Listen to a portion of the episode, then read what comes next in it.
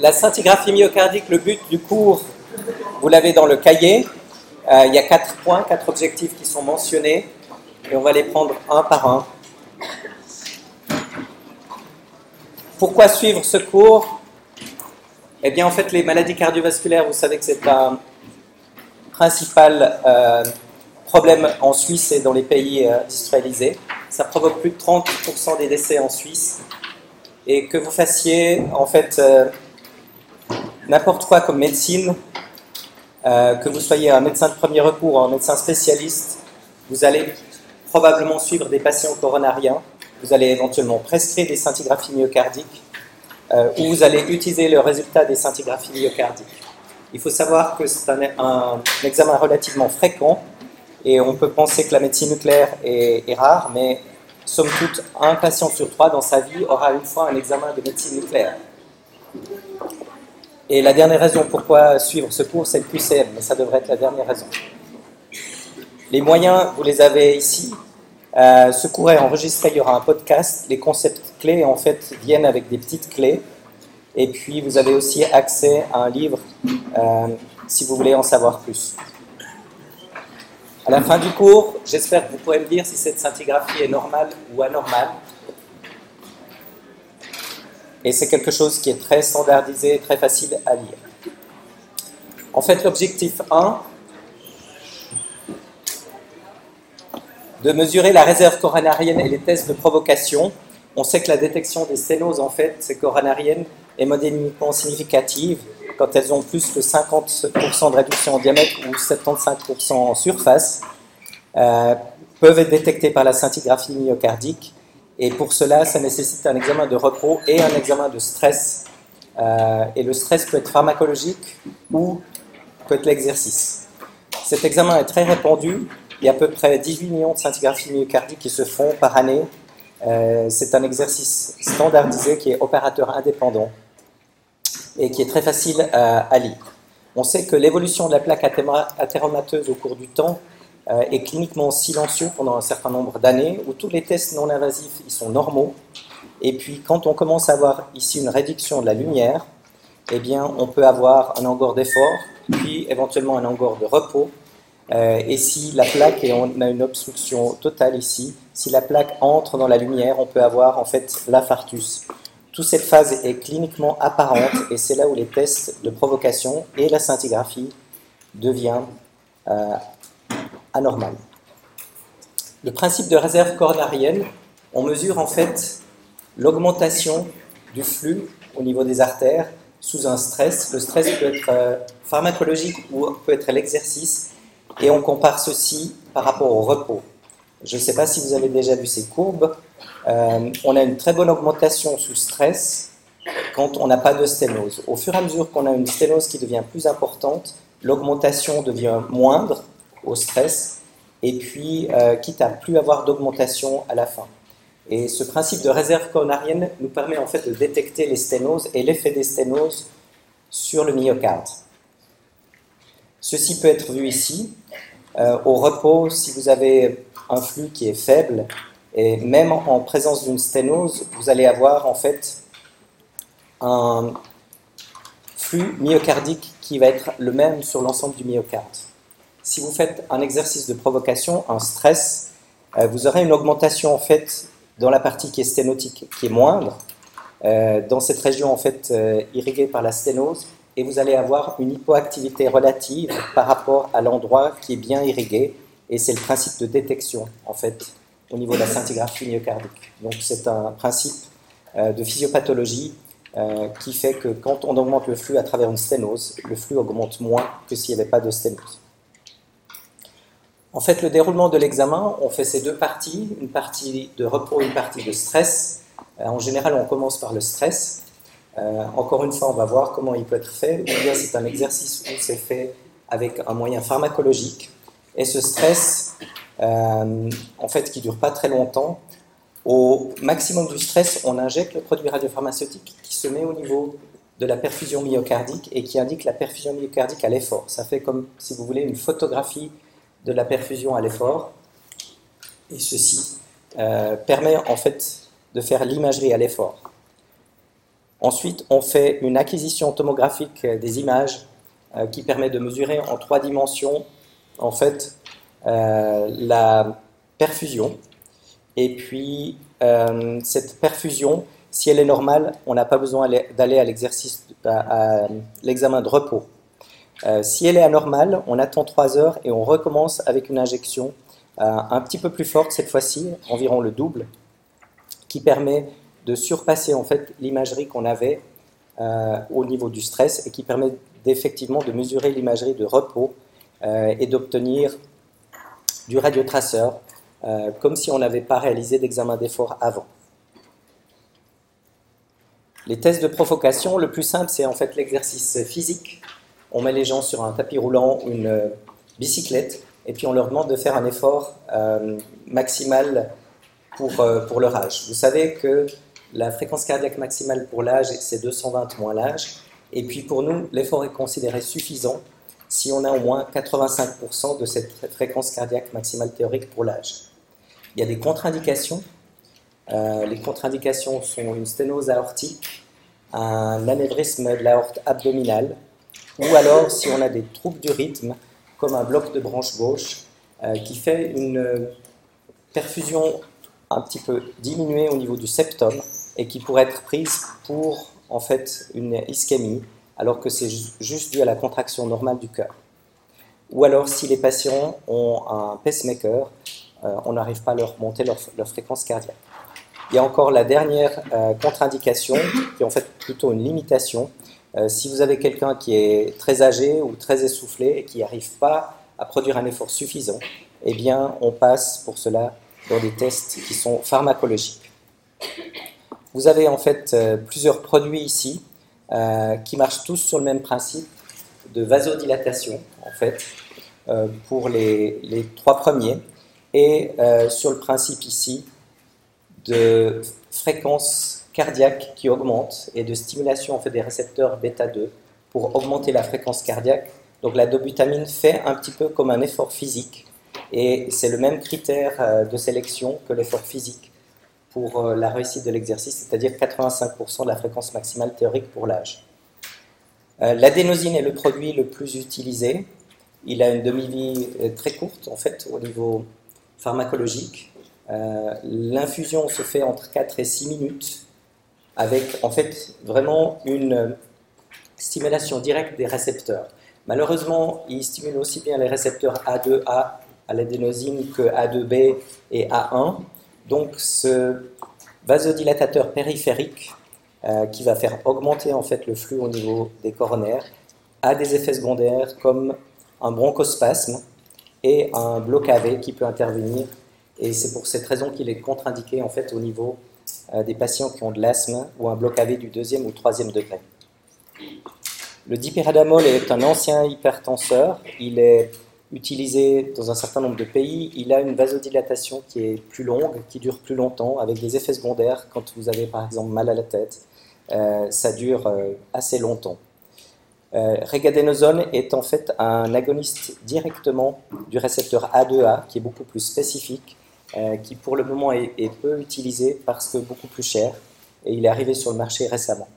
Ce qu'il faut juste savoir, c'est que ces performances diagnostiques, qu'on fasse un test d'effort, qu'on fasse un test pharmacologique, elles sont similaires. Le mécanisme de captation en fait, du radiopharmaceutique, c'est quelque chose euh, d'assez simple pour euh, les deux premiers radiotraceurs ici qui sont utilisables. C'est en fait des analogues du potassium. Donc ils rentrent dans la cellule mitochondriale au niveau du muscle myocardique simplement par la pompe NAK-ATPase. Et puis, on a une accumulation dans les cellules myocardiques qui sont saines et qui fonctionnent, et on n'a pas d'accumulation dans l'infarctus. Ceci est opposé en fait à deux autres produits euh, qui sont utilisés avec du technétium, qui est plus facile à obtenir euh, dans les services de médecine nucléaire et qui, eux, se fixent au niveau des mitochondries par un mécanisme qui reste encore inconnu à ce jour. Mais ça nous donne une imagerie de la densité mitochondriale. Et les deux traceurs, en fait, nous montrent la même chose, c'est-à-dire l'absence de captation du radiotraceur dans les cellules myocardiques qui sont non perfusées et non euh, actives. dans l'infarctus. Est-ce que ça fait une grande dose euh, de radioactivité? Vous savez que la radioactivité en Suisse, que vous fassiez quoi que ce soit, vous êtes à peu près exposé à 3,4 millisieverts euh, par année. Si vous vivez dans le Jura euh, ou dans le Tessin, vous avez le problème du radon et vous pouvez être exposé à, plus. Euh, ici, par comparaison, vous avez en fait ce que ça fait un vol Genève-New York, ça fait une certaine radioactivité. Et vous avez par comparaison d'autres examens radiologiques avec la radio du poumon qui fait quelque chose de très bas, ou le CT de l'abdomen, voire une coronarographie avec implantation de stent qui est plus que 10 millisieverts. La scintigraphie osseuse, elle, se situe aux alentours de 5, et la scintigraphie myocardique, 8 millisieverts. C'est quand même 4 fois plus que le PET cardiaque, euh, raison pour laquelle on utilise aujourd'hui le PET cardiaque qui est aussi plus rapide. Euh, mais ça reste des doses de radioactivité qui sont tout à fait acceptables et pour lesquelles on n'attend pas d'effets secondaires ou de cancer induit. Les aspects euh, normaux de la scintigraphie, euh, c'est très simple en fait pour lire ces examens. On oriente le cœur dans trois axes différents. Et puis euh, vous avez ici les coupes IRM correspondantes ou les coupes sur le modèle correspondant. une coupe petit axe, donc c'est vraiment le cœur comme s'il était saucissonné comme un salami. le long axe vertical avec des coupes qui sont verticales le long de l'axe long du cœur et le long axe horizontal. Ça, c'est en fait euh, une scintigraphie qui est tout à fait normale avec ce qu'on peut voir euh, comme présentation standardisée. Les territoires coronariens sont en fait euh, retraçables par rapport à l'orientation de la scintigraphie myocardique. Et on a toujours une orientation avec en fait la partie supérieure en haut, la partie inférieure en bas la partie latérale ici à droite de l'image et la partie septale à gauche de l'image. Et ça donne la distribution que vous connaissez bien euh, de l'anatomie en fait, avec la majeure partie du ventricule gauche qui est quand même irriguée ici par euh, l'artère interventriculaire antérieure, y compris l'apex, et puis la partie inférieure par la coronaire droite et la partie latérale par la circonflexe. Il peut y avoir des petites variations individuelles, c'est pour ça que les euh, divisions ici sont un petit peu floues mais grosso modo, c'est quelque chose qui est bien euh, tracé. Euh, et on arrive de ce fait, en voyant les anomalies sur la scintigraphie, à essayer de préciser quel territoire coronarien il s'agit. L'interprétation de la scintigraphie est, très simple. Là, on a mis quatre cas en fait, qui permettent une clé d'interprétation entre le repos et l'effort. Si on a vraiment la même image ici sur la scintigraphie, c'est que on a une scintigraphie qui est tout à fait normale. Euh, si on a une ischémie, vous allez avoir la partie ischémique, comme on l'a vu précédemment, qui va être moins perfusée et on aura une hypoactivité relative de cette ischémie qui sera visible, elle, que à l'effort et pas du tout au repos. Euh, l'infarctus est assez facile à comprendre. Vous aurez en fait une partie qui sera similaire, non perfusée et au repos et à l'effort. Et on peut avoir en fait le mélange des deux. Euh, lorsqu'on a un infarctus et on a de l'ischémie périlésionnelle, vous aurez une partie qui est hypoactive, beaucoup plus grande à l'effort qu'au repos. Donc ça, c'est vraiment les clés de lecture et euh, c'est assez facile à comprendre ce qu'on voit sur les images par rapport à ça. Euh, ici, vous avez aussi la possibilité de visualiser une acquisition qui est synchronisée par rapport au rythme cardiaque. Euh, et puis cette synchronisation en fait par rapport au rythme cardiaque vous permet de retracer euh, la scintigraphie au cours du temps, ce qui permet en fait de calculer les fractions d'éjection, les volumes télésystoliques, télédiastoliques, et de voir ici par exemple dans cette scintigraphie qui est anormale, hein, avec ici une hypoactivité dans toute cette partie inférolatérale, avec un mouvement moindre qui montre en fait une anomalie euh, de motricité, de motilité cardiaque. Ici, vous avez un exemple clinique assez facile avec un examen de repos qui est tout à fait normal, un examen sous stress qui est anormal dans cette partie-là. Et euh, la différence des deux ben, nous montre une partie qui est anormale et nous signe en fait une ischémie. Cette ischémie peut être codée, on peut coder de 0 à 4 la profondeur de l'ischémie. Et comme vous voyez ici, on a un petit nombre de segments et on peut compter les segments pour arriver en fait à faire des scores. Euh, cette ischémie de stress en fait de la paroi inférieure est visible aussi, on peut le mettre en trois dimensions sur un modèle de cœur du, du patient et puis on peut aussi le mettre sur ce qu'on appelle la cartographie euh, polaire. Ici en fait sur cet exemple 2, c'est une patiente qui est arrivée en fait euh, au CHUV avec simplement une dyspnée. Elle n'a jamais eu de douleur euh, cardiaque. Euh, et je pense que vous voyez qu'il y a des choses qui sont à peu près anormales dans cette scintigraphie. Hein. Là, on s'attend à voir plutôt quelque chose de rond et d'entier. Et puis, on voit qu'une toute petite partie latérale, en fait. Si on représente ceci sur une scintigraphie, une cartographie polaire, on s'aperçoit qu'il y a très peu euh, de myocarde viable, il y a juste cette partie latérale euh, qui est utilisée. Et ceci signe la signature d'un infarctus du myocarde avec une lésion qui prend ici la majeure partie du myocarde et au repos et au stress. Ici, vous pouvez voir ça sur la cartographie polaire, il y a juste cette partie latérale et on peut comprendre, en fait, avec une fraction d'éjection ici estimée à 17%, on peut comprendre que cette patiente avait en fait des problèmes de dyspnée parce que le, cœur fonctionne plus correctement. Euh, et c'était une patiente diabétique qui n'a jamais vraiment eu de douleur et elle ne sait pas qu'elle a fait un infarctus. L'infarctus a été découvert comme ça de façon euh, fortuite euh, chez une patiente qui n'arrivait plus à respirer. Gardez ceci un petit peu en mémoire, on va voir cette patiente encore dans la deuxième partie de l'examen. Quand on regarde ici en fait euh, on voit qu'il y a des lésions qui sont très euh, serrées ici au niveau de l'artère coronaire droite. Et puis ici, il nous manque en fait une bonne partie de l'artère interventriculaire, ici, on voit faiblement. Mais cette patiente avait des lésions sténotiques très étendues au niveau de ses artères coronaires. Pourquoi on fait cette scintigraphie? Parce que la scintigraphie, en fait, nous donne vraiment un pronostic par rapport à la maladie du patient. Euh, on sait qu'on peut trouver si les patients ont une ischémie ou pas. On a vu chez les patients symptomatiques qui viennent par exemple avec des douleurs euh, aux urgences, on peut voir s'il y a un rétrécissement des coronaires ou pas. Comme on l'a dit, il y a certains patients qui font aucun symptôme sur leur ischémie euh, et on compte à peu près un patient diabétique sur cinq qui peut avoir une ischémie silencieuse. Ça veut dire son myocarde souffre, il peut souffrir à répétition, il peut vraiment conduire à ce qu'on appelle une insuffisance cardiaque sans que le patient ait jamais eu aucun symptôme. Donc en fait, quand on diagnostique un nouveau diabétique, on ne sait pas depuis combien de temps le diabète dure. Il peut durer depuis 5 ans, il peut durer depuis 10 ans.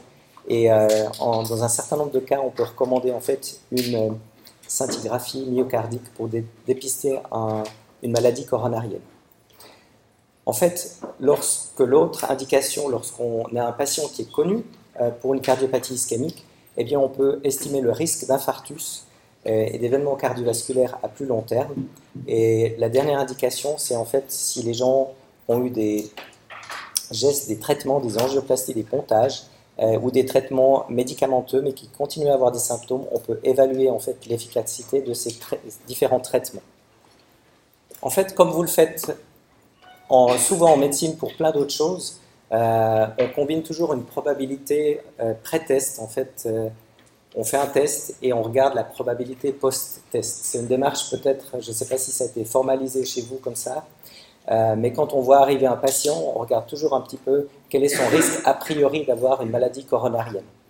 Et ici, vous avez les différents pourcentages euh, en fonction des risques et des groupes d'âge. Si vous avez quelqu'un qui est jeune et de surcroît, par exemple, euh, qui est une femme et qui a des douleurs rétrosternelles atypiques, vous voyez ici qu'il y a très peu de chances que ce soit une maladie coronarienne. Au contraire, si vous avez un patient qui est vieux, qui est un homme et qui a des douleurs typiques euh, à l'effort, vous êtes presque sûr que c'est une maladie coronarienne. Et ce risque peut être évalué en fonction de ces différentes catégories d'âge et euh, présentation des symptômes. Et ceci, en fait, on le combine à la scintigraphie myocardique. On fait ce test qui nous permet, en fait, après, de pouvoir voir quelle est la probabilité post-test euh, et qui nous dit si le patient il a une maladie coronarienne ou pas. La scintigraphie, elle est vraiment à être utilisée pour les gens qui ont une probabilité intermédiaire. Là où vous allez, grâce à la scintigraphie, passer en fait d'une probabilité qui peut être ici par exemple 50% euh, d'avoir une maladie coronarienne. Vous faites le test. Un test positif vous met une très forte probabilité d'avoir une maladie coronarienne. Un test négatif euh, vous enlève en fait euh, beaucoup de doutes par rapport à la présence d'une maladie coronarienne. La scintigraphie myocardique n'est pas à être réalisée pour quelqu'un où on est presque sûr qu'il a une maladie coronarienne. Là, on a meilleur temps d'aller en fait directement à la coronarographie. Ou pour quelqu'un qui a très peu de chances d'avoir une maladie coronarienne, il y a éventuellement d'autres tests, euh, comme euh, l'épreuve d'effort euh, sur bicyclette, qui permet éventuellement de diagnostiquer. Ici, si quelqu'un a presque aucune chance, mais il a un test positif, ça ne va pas forcément faire changer, et ce patient-là, vous n'allez pas forcément l'envoyer en coronarographie. Et ça, ça s'appelle le théorème de Bayes. Je ne sais pas si vous êtes familier avec ça. Sinon, vous avez un lien ici où vous pouvez chercher vous-même. Les performances diagnostiques, en fait, parce que vous aurez une palette euh, de techniques qui vous seront décrites entre le PET, euh, l'échographie ou la scintigraphie. Euh, le PET est censé être meilleur que l'échographie et la scintigraphie, qui sont de toute façon meilleures que l'épreuve d'effort. L'ECG d'effort a quand même une probabilité, une sensibilité et une spécificité qui sont inférieures, euh, qui ne permettent pas d'exclure avec certitude en fait une maladie coronarienne. Et souvent la spécificité, on peut être faussement positif avec euh, des épreuves d'effort, par exemple chez des sportifs on a des sous-décollages de 3-4 mm, mais qui peuvent être tout à fait normaux chez des gens qui ont une masse myocardique importante. Donc euh, on recommande des épreuves d'imagerie euh, par rapport à l'ECG d'effort, surtout s'il y a des doutes cliniques. Il y a beaucoup de techniques qui existent. Il y a l'IRM aussi qui est non irradiante, euh, le PET et le SPECT. Lorsqu'on s'amuse à comparer euh, ceci, on voit que le PET et l'IRM sont meilleurs que le SPECT, qui est une technique un petit peu plus ancienne. Raison pour laquelle nous aussi, on préfère proposer des PET ici parce qu'on peut le faire au CHUV pour les différents patients qui nous sont envoyés. Qu'est-ce qu'on mesure avec un PET cardiaque? Le PET permet d'être plus précis et de faire une mesure directement du flux myocardique dans le myocarde et d'avoir en fait une intégration de la résistance à travers tout l'arbre coronarien. Vous savez euh, que la résistance en fait est donnée par vraiment la microvasculature, c'est elle qui détermine euh, cette résistance. Et c'est quelque chose qui n'est pas examiné en fait quand vous regardez l'angiographie. L'angiographie ne voit pas les petits vaisseaux inférieurs à 500 micromètres.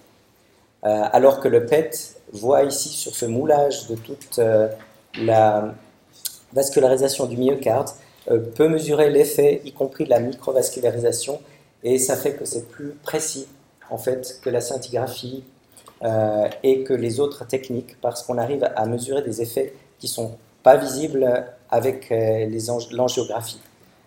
En fait, ce flux absolu nous permet de déterminer mieux le pronostic du patient. Un atout majeur de la scintigraphie, euh, et ça c'est important à, retenir, c'est que ça permet de prédire, en fait, basé sur la sévérité et l'étendue des défauts qui sont constatés, ça permet de prédire le taux d'événements cardiovasculaires comme les infarctus, les ischémies, les hospitalisations, euh, comme vous avez ici, qui vont arriver aux patients. On sait qu'une scintigraphie normale euh, est en fait gage de moins de 1% d'événements cardiovasculaires dans l'année qui suit. Et une scintigraphie a une période de péremption d'environ 3 ans. donc quand on dit ça, c'est valable à peu près pour 3 ans. Pour certains diabétiques, surtout s'ils ont une fonction ventriculaire diminuée, la période de péremption est beaucoup plus courte, elle peut être d'une année. Euh, mais ce qui est important à retenir, eh bien, si elle est normale, moins de 1%, et puis ensuite, plus elle est anormale, euh, plus vous aurez de décès d'origine cardiovasculaire ou d'infarctus du myocarde si vous faites rien euh, pour soigner en fait le, patient. le PET cardiaque est utilisé en fait pour sa valeur pronostique. Et ici, vous avez le résultat d'un travail de maîtrise de deux étudiants, en fait, SBM, qui ont regardé la valeur pronostique jusqu'à plus de 1000 jours, en fait, du PET cardiaque. Et on s'aperçoit qu'en fonction du flux qu'on mesure, cette réserve coronarienne qu'on peut vraiment mesurer avec le PET, eh bien, on a un taux d'événement cardiovasculaire euh, qui est variable, et même chez les gens qui n'ont pas d'ischémie constatée à la scintigraphie. Donc sans ischémie, on peut quand même différencier les personnes en fonction de euh, leur réserve de flux myocardique. Et cette valeur pronostique est euh, très importante par rapport au, au PET. Quelle est l'autre utilité de la scintigraphie myocardique? C'est de pouvoir aider à décider quel type de traitement il faut faire pour le patient. Dans ce diagramme un petit peu compliqué, euh, ici, on reporte euh, sur euh, l'axe horizontal le pourcentage de myocarde ischémique chez le patient. c'est quelque chose qu'on arrive à voir en faisant ces différents scores et on regarde la réversibilité entre le repos et l'effort. Et il y a une valeur qui est un petit peu le cut-off ici, qui est 10%. et on sait que en dessous de 10%, on a moins de risques si on traite les gens de façon médicamenteuse. Donc les gens qui n'ont pas une ischémie suffisante sont traités par des médicaments.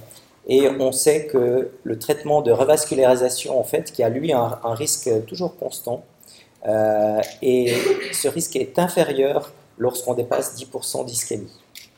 Donc ça nous permet de décider et de pouvoir conseiller euh, le cardiologue interventionnel sur quelle est la prise en charge adaptée aux patients et ça, c'est un des atouts en fait, de la scintigraphie euh, myocardique, en plus de prédire le risque d'événements cardiovasculaires. Dans l'objectif 4, euh, grâce à la scintigraphie myocardique, euh, qui en fait est utilisée dans son application purement physiopathologique ici, ça permet de détecter le myocarde qui hiberne. On verra pourquoi c'est important de détecter ce myocarde, mais on peut avoir dans certaines parties qui sont hypoperfusées du myocarde qui est encore viable, mais qui participe plus du tout à, la contraction ventriculaire.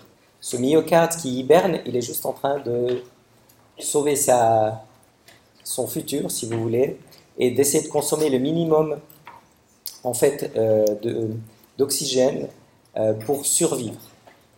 Euh, on sait que dans des conditions normales, le myocarde peut utiliser ou bien l'oxydation des acides gras ou le glucose. On sait que quand l'oxygène commence à manquer, eh bien, la glycolyse anaérobique est plus efficace que la glycolyse aérobique ou que l'oxydation des acides gras.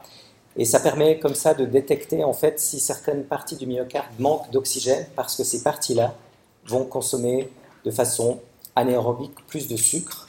Euh, et on va voir en fait une augmentation de la captation du glucose euh, par rapport à ces régions qui sont en train de survivre. Lorsqu'on injecte en fait du fluorodéoxyglucose, ça se comporte de même façon que le glucose que vous voyez ici, qui peut rentrer en fait par euh, les transporteurs GLUT1 ou GLUT4, et puis grâce à l'exokinase se retrouver en fait phosphorylé. Euh, et ce qui est intéressant, c'est qu'ils ne peuvent plus aller plus loin dans le cycle de Krebs il s'accumule et le FDG s'accumule au niveau de la cellule euh, lorsqu'elle consomme plus de glucose et ça fait qu'on peut voir avec euh, le PET en fait quelles sont les parties qui consomment plus de glucose, donc celles qui sont théoriquement encore viables si on leur apportait une revascularisation et plus d'oxygène. Donc le FDG ici est vraiment utilisé comme marqueur de myocarde ischémique euh, qui est encore viable. Et en combinant l'aspect de perfusion et de métabolisme, on arrive à donner des indications s'il faut intervenir ou pas euh, dans son myocarde. Lorsque vous avez ici en haut une perfusion et un métabolisme qui sont tout à fait concordants, euh, c'est en fait quelque chose qui est tout à fait normal. Lorsque vous avez un aspect cicatriciel et que vous avez une anomalie de perfusion avec des hypoperfusions et un métabolisme diminué de façon tout à fait identique, c'est ce qu'on appelle un aspect de match. Euh, c'est l'aspect cicatriciel d'un farcissement. Euh, ce qui nous intéresse, nous, de trouver, ce qui peut vraiment aider le patient, c'est en fait tous ces aspects de mismatch, ces perfusions diminuées dans une partie du myocarde et qui sont concordantes ici avec un métabolisme qui a augmenté, donc un myocarde qui travaille sur un mode ischémique.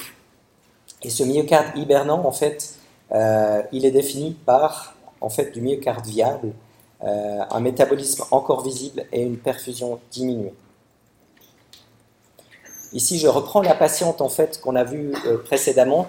Cette patiente, euh, en fait, diabétique, qui ne s'était pas rendu compte qu'elle avait infarci plus de la moitié de son myocarde.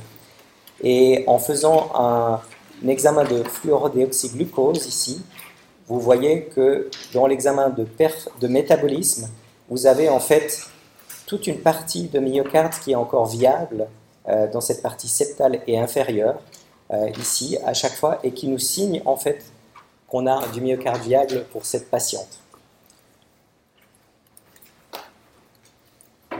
Qu'est-ce que ça change pour elle? Eh bien, Par exemple, ici, on voit aussi qu'il y a vraiment une partie infarcie à l'apex. Euh, qu'est-ce que ça change pour la patiente?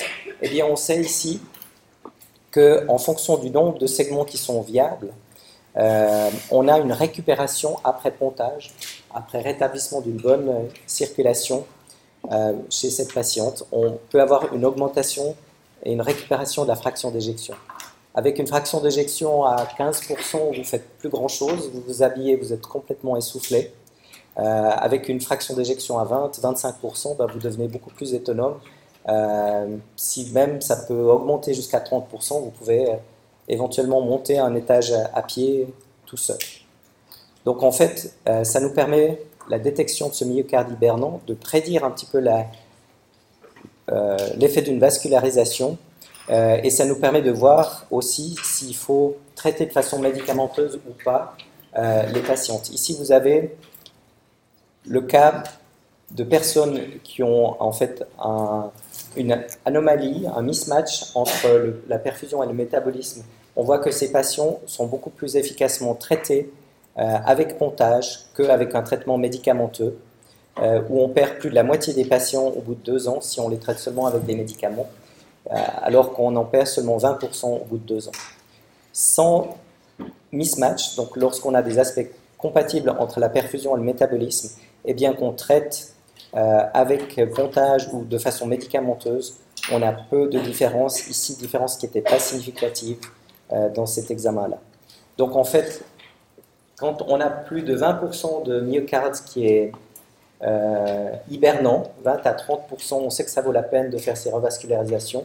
Récupération fonctionnelle, récupération des symptômes et meilleur pronostic pour les patients. Voilà. Ça, euh, c'est quelque chose d'assez, d'assez facile, mais je sais que de temps en temps, vous n'osez pas lever la main, etc. Donc, ce qu'on peut faire, c'est que vous Pensez à la réponse juste pour cette question.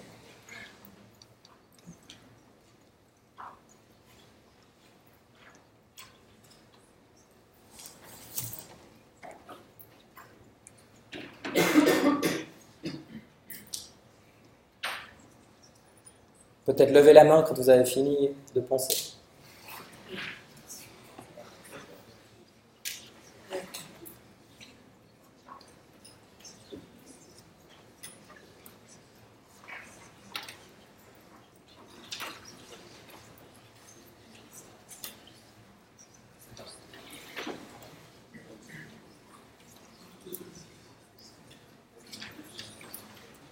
C'est bon, vous avez une réponse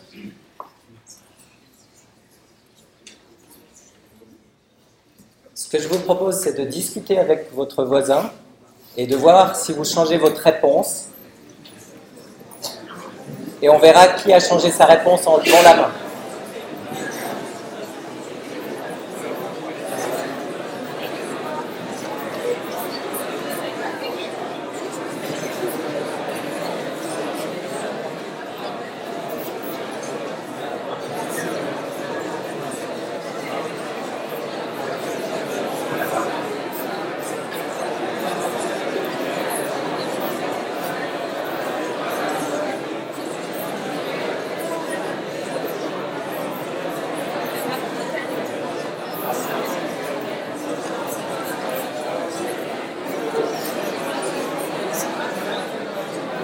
Voilà, alors juste, juste pour moi, qui a changé sa réponse après avoir discuté avec son voisin?